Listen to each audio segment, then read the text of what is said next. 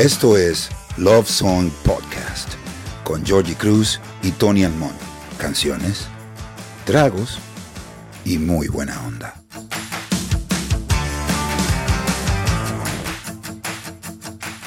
Tony,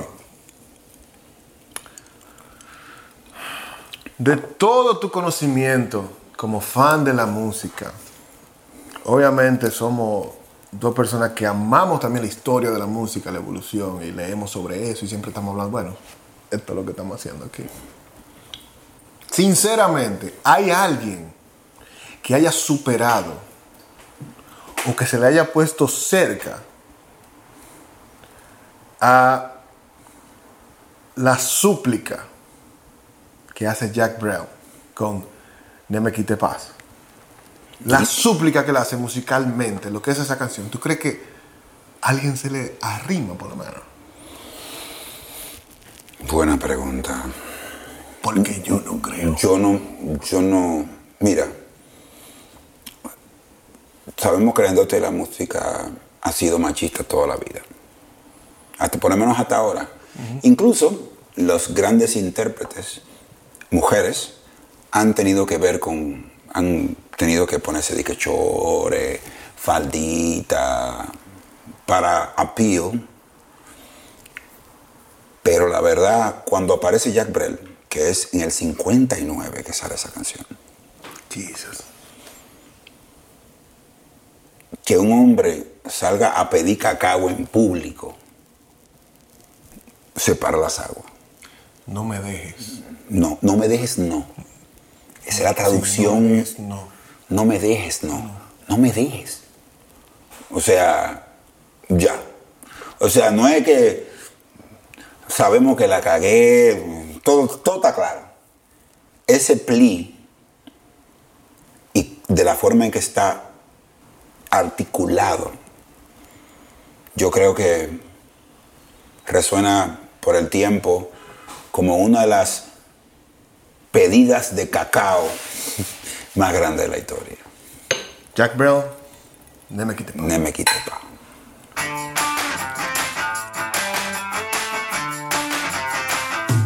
Como yo te he dicho casi todo el episodio, en algún momento digo que para mí lo más importante en un cantante o cantautor es creerle. Yo necesito creer, no necesariamente en todas las canciones, porque, qué sé yo, a mí me encanta Harry Styles cantando Watermelon Sugar. Claro. Yo no le creo lo que él está diciendo. no, pero Pero es que, qué chulo. Pero cuando hablamos canciones como esta, la interpretación de él es tan sincera que los franceses tenían mismo, o sea, Edith Piaf lo mismo. claro, Edith Piaf. Eh, eh, era, un- eh, tú le escuchas y un, tú- yo no puedo escuchar más de tres canciones corridas de ella porque que yo estoy, me voy en una. Es intenso. Yo siento su dolor. Entonces lo mismo pasó con Jack Brel y como siempre, ¿por qué tú elegiste esta canción? Porque me esta fue la que me llamó más la atención de las que tú. Bueno, mira, do- dos razones importantes. La primera, para ser sincero, la primera vez que la oí, la oí en español, en voz de nuestra Sonia Silvestre. No me dejes, no. Era una versión que obviamente cultural, culturalmente y en la voz de Sonia sonaba imponente, todo lo que tú quieras. Y me gustaba como parte de la, de la expresión y de la- del repertorio de ella. Cuando yo entiendo que esta canción originalmente, originalmente fue escrita por un tipo, What? ¿Y en, y en qué ¿en qué, ¿y en qué tiempo? Eso se convirtió, se convirtió en, en- en un, un recurrente en muchas obras de teatro que vi, muchas piezas de ballet que vi, que trataban de, de re- reeditar, recorrer esa expresión, hasta que llegó el internet y pude ver la presentación en televisión de Jack Brel y eso acabó de joderme. Vayan a YouTube. Vayan, buscan esa vaina. Jack Brel, lo estoy poniendo ahí, el título. Jack Brel, eh, Ne me quite pa. Y le va a salir un icono que está en blanco y negro y es la cara de él en un casi string close. Vean eso que si usted logra un litro después de eso y se va a contemplar la vida, yo, usted es un robot. No, y, y es bueno. Una de las cosas que a mí me gusta de este trabajo que estamos haciendo es que puedo hacer referencias a la- al audiovisual desde tu punto de vista. Exacto. Todos sabemos, dentro del medio, del mundillo que, que- que nos gusta el cine, nos, gust- nos gustan las artes audiovisuales y demás, sabemos que un primer plano es muy riesgoso. Tiene que estar muy justificado. Tiene que estar muy, porque es un statement. Cuando la gente se vaya a YouTube y vea la presentación de Jackie Perrell, muchas ideas vienen a la cabeza. El video de Alanis Morissette, Sinead. O'Connor. O sea, son muy pocos las presentaciones que aguantan un primer plano todo el tiempo. Un solo plano, correcto. Un plano así, dale para allá. Y este señor parece que concharon con él. O sea, él es el tipo, Ay, ay, perdón. ¿no? Pero la verdad. Para mí, él parece que el tipo lo agarraron en malo coro, amaneció fuera de la casa de la jeva pidiendo cacao, le echaron miau arriba. Llovió. llovió y como quiere le esperó afuera, la Mai salió, vete de aquí, ratón, no, yo no me para ningún lado, esa es mi mujer, me quite payo. Y empezó a gritar, ¡No me quite ¡Te va! ¡No me quite pa! ¿Entiendes? Son de las canciones que si la pones en, su- en su ciclo temporal, que la he mencionado varias veces en, en esta entrega que hacemos, ver que un hombre se desnuda de esa manera, Sí. o sea, pidiendo cacao, no es de que estoy amargado porque ya se me fue, 1959. eh, o, sea, o 59. No me deje, o sea, pidiéndole cacao a una persona. Impensable. Lo impensable. Y, sí, y, y obviamente cuando uno se da cuenta que le pusieron imágenes, y esta canción ha resonado tanto que muchas grandes intérpretes, digo muchas porque mencionó a nuestra zona silvestre, pero Nina Simone Tiene una versión. tiene una versión, hasta Celine Dion grabó esa canción. Sí, la, la de Nina Simón es una locura. Una locura. Tengo una muy buena amiga que, que es más fan de esa versión. Porque hay algo en, en la súplica de él en canción que, que, es que, es que- es que se me sale de- del- de- del entendimiento. A dónde él fue, a qué lugar él fue, qué él vivió para. O sea, todavía yo, eh, eh, es difícil para mí escuchar la canción. Cuando acaba, yo siento un alivio. Dios mío. Pero la de Nina Simón es una locura. Esa fuerza de Nina. Lo que me llega a pensar es que en, lo, en todo lo, lo que es la cultura humana, porque yo creo mucho en eso. Yo tengo una formación eh, judío-cristiana y en esa formación eh, se maneja mucho el concepto del perdón. Entonces, el concepto del perdón, como te toca, pero también la tranquilidad que te da el tú pedir perdón cuando tú entiendes que la cagaste. Es lo mejor. Mejor la mejor herramienta de crecimiento es admitir. perdón. Admití. Entonces, yo he tenido muchos problemas con personas eh, en las cuales se les es difícil pedir perdón. Y hemos discutido en bebida y en vaina, no, que los cristianos que se confiesan, que van. Digo, es que todos necesitamos un punto y aparte. Pero ese punto y aparte viene de la de reconocer que usted metió la pata. Entonces, de nuevo, volvemos al contexto del 59, este personaje que está pidiendo cacao y que tú, un tipo de 40 años después, que tiene, le, le cree, es porque eso no es necesario. ¿Y, qué- y qué tú crees de que, que viene de Francia, de un francés también? Porque el francés tiene una... De hecho, él es belga. belga, perdón. Es Él es belga. belga, pero lo interpreta en francés. Pero de- bueno, Bélgica francesa, Bélgica La parte, la bueno. parte, sí, la parte francesa. La, la, el- el- la canción se vuelve un éxito en Francia, o sea, un himno ya, ¿verdad? El hombre europeo de esa época tenía su fama. Mm, todavía vamos a Europa y el sistema eh, eh, es otra vaina. Ha cambiado, pero era más James Bond. Sí, sí, ha cambiado mucho, pero en cuanto a parejas, las relaciones, quién es el hombre, esto que lo otro, eso ha cambiado bastante. Claro. Pero, y no, recalcando de nuevo, en 1959 el tipo está pidiendo, "Po- es que, es que mira, yo me voy a inventar un lenguaje nuevo que, que tú vas a entender y, y palabras. ¿De dónde ese atrevimiento como artista? Yo soy artista visual, tú eres artista musical y actores de todo, pero tú piensas que cantar esa canción de lo que se trata en la época, en el país que está, en lo que era la cultura, la sociedad en el momento, él tomó un riesgo y se jondió. Dijo, déjame ver qué pasa. Y si mi carrera se va a la shit, se fue a la shit, que pudo haberle ocurrido. Un rechazo masivo. O, ¿tú crees que él hizo un statement y dijo, solo yo, Jack Turrell, puede hacer esta vaina ahora mismo? Y pegarme y volverme número uno y ser más famoso todavía. Bueno, sería, sería muy bonito hablar sobre que, sobre que tomó un riesgo, pero recato algo que tú mencionaste en uno de nuestros programas, que hay cosas que tú tienes que hacerlas porque sí. Ojo, la música tiene la estructura de un negocio y la gente, el- no sé qué tanto... eh, era el 59, pero existía el modelo de Motown, que era un negocio, versión mortadela, eh, eh, vaina forum, probar, vamos a ver. Y, o sea, se, se sacaban éxitos probados. Pero en el 59, en este, en este belga que canta en Europa, entiendo que fue una necesidad. Por eso caló tanto. Era, él tenía la necesidad. Él no podía evitarlo. No podía evitarlo. No simplemente, sino que cuando lo canta suena como eh, este tigre, lloriquión. Pero él tenía, o lo que te digo, esa, cuando empieza a tener prominencia el tema, es que viene esa presentación en televisión.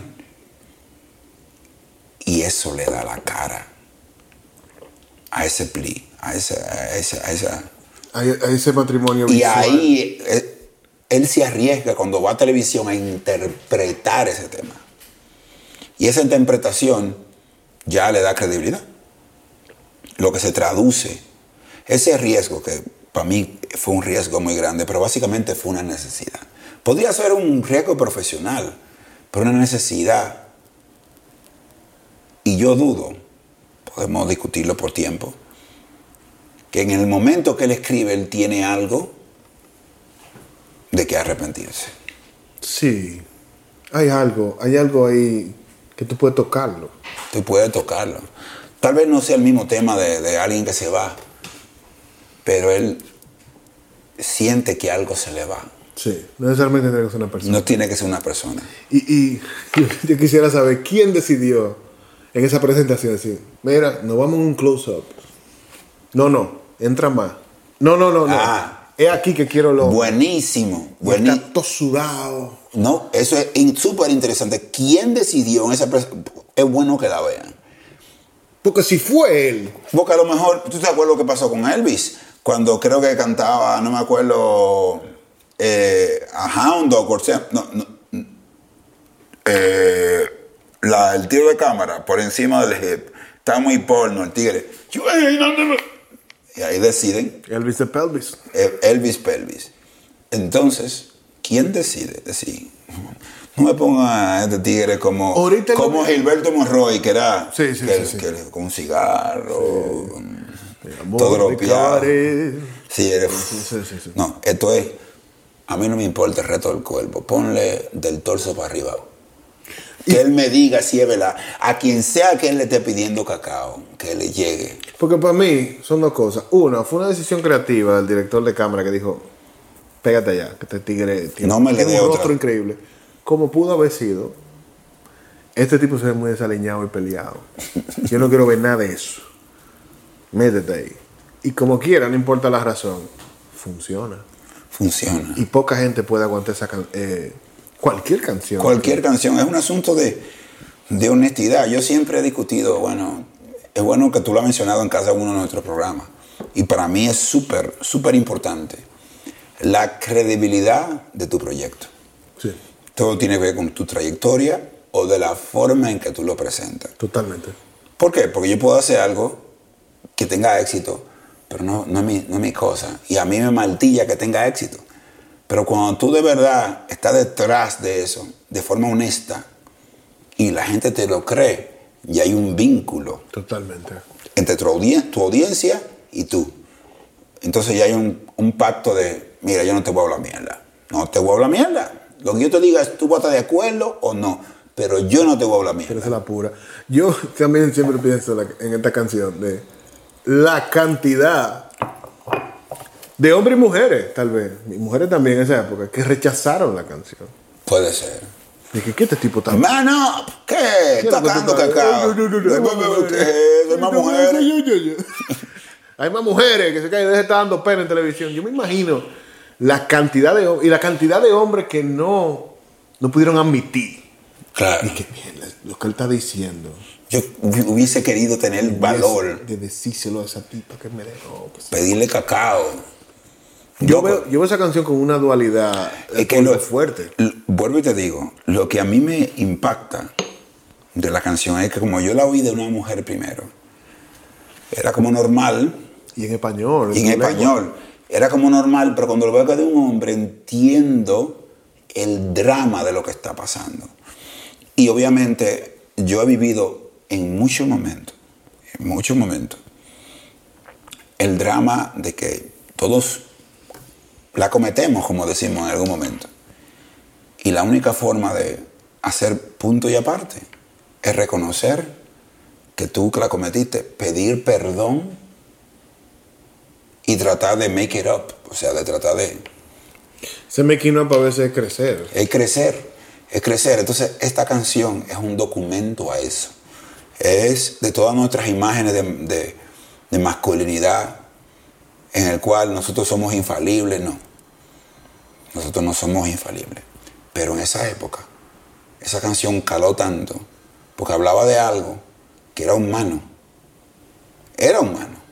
Y esa, y, y y, in- y esa intención que lo llevara un hombre, era supermente, era, era simplemente dramático, real y ha aguantado la prueba del tiempo. Porque lo ha, estoy hablando que lo ha, lo- Dion, eh, Sonia Silvestre, como lo dije, No, y, y se hablan de los cientos de artistas que la han cantado. han tratado de cantarla y la han traducido a ese idioma.